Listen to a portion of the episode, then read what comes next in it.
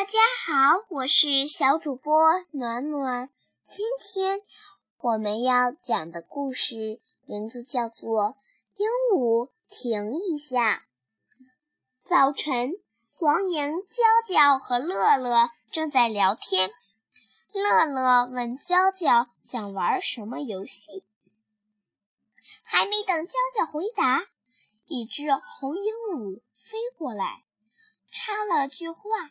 今天天气不错，两只黄莺点点头，继续说起来：“我们玩捉迷藏吧。”娇娇说。还没等乐乐回答，鹦鹉就抢先说：“不好。”那我们玩荡秋千吧。娇娇又说。乐乐来不及说话，鹦鹉又打断他：“荡秋千太危险。”乐乐有些不高兴了。这时，鹦鹉说：“你们可以去旅行跳舞。”鹦鹉自以为是地谈论着。鹦鹉停一下，两只小黄莺生气了。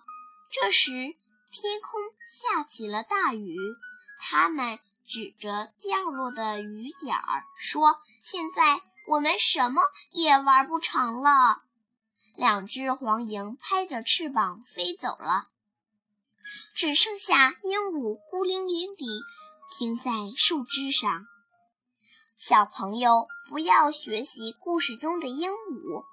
我们在与人相处的时候要友善，说话要用礼貌语言。好了，小朋友们。今天的故事讲完了，我们明天再见。